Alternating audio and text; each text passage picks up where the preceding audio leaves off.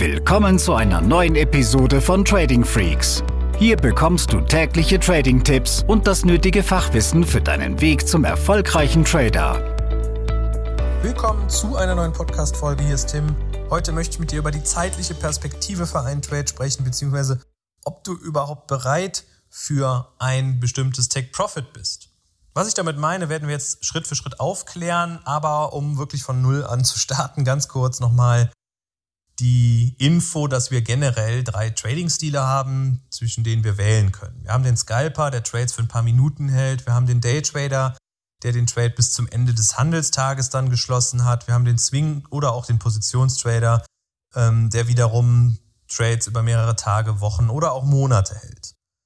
Ich sage immer, es gibt da kein richtig oder falsch. Du wirst irgendwann nach dem ersten Testen und Ausprobieren merken, dass dir der eine Stil besser oder auch weniger liegt und dann kannst du dich in der jeweiligen Nische positionieren und Märkte finden, in denen du dann deine jeweiligen Strategien unter Berücksichtigung dieses Stils umsetzt. So bin ich jemand, der die kurzfristigen Trades macht, der Momentum mag und deshalb zwischen Scalping und Daytrading einzusortieren ist. Das kann bei dir anders aussehen.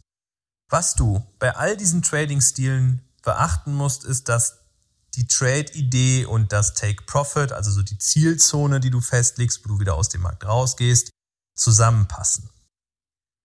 Stell dir vor, du möchtest einen Trade im Euro-US-Dollar machen und ähm, du hast jetzt ein Ziel von 200 Pips ausgeschrieben. So.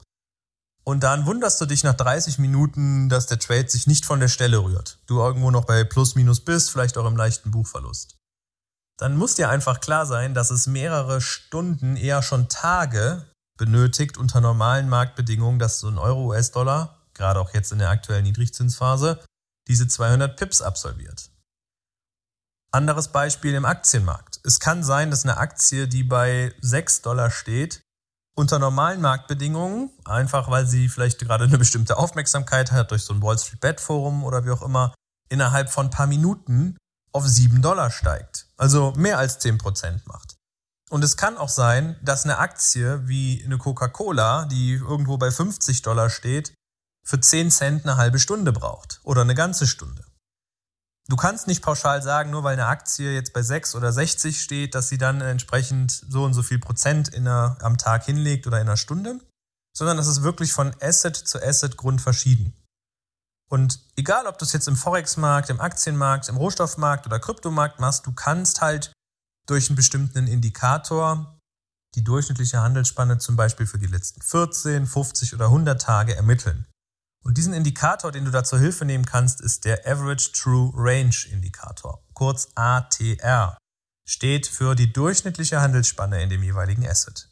Den kannst du dir in der Chart-Software deines Vertrauens einfach hinzufügen bei TradingView, ja, oder wenn es jetzt beim Broker direkt bist und da deine Chartanalysen machst, beim MetaTrader, wie auch immer. Das ist eine, einer der gängigeren Indikatoren, sollte jeder entsprechend auch nutzen können. Und dann kannst du dir den hinzufügen und dann gibt es natürlich eine andere, anderes Ergebnis oder einen anderen Punktestand, ob du jetzt im 5-Minuten-Chart oder 4-Stunden-Chart bist. Ja, weil nochmal, der misst dann zum Beispiel die letzten 50 Kerzen, wenn du das, diese Parameter auf 50 einstellst. Und die letzten 50 4-Stunden-Kerzen haben natürlich eine andere Handelsspanne als die letzten 50 5-Minuten-Kerzen. Dennoch ist das super hilfreich, wenn man sagt, okay, ich bin Scalper, ich orientiere mich vielleicht eher im 5-Minuten-Chart. Wie sieht denn so unter normalen Marktbedingungen die ATR aus in den letzten zwei Wochen oder wie auch immer? Und das kannst du wirklich in jeder Zeiteinheit durchspielen und weißt dann halt auch, wie wahrscheinlich ist es denn, dass meine 100 Pips oder meinetwegen ein Dollar in der Aktie heute intraday eintreten.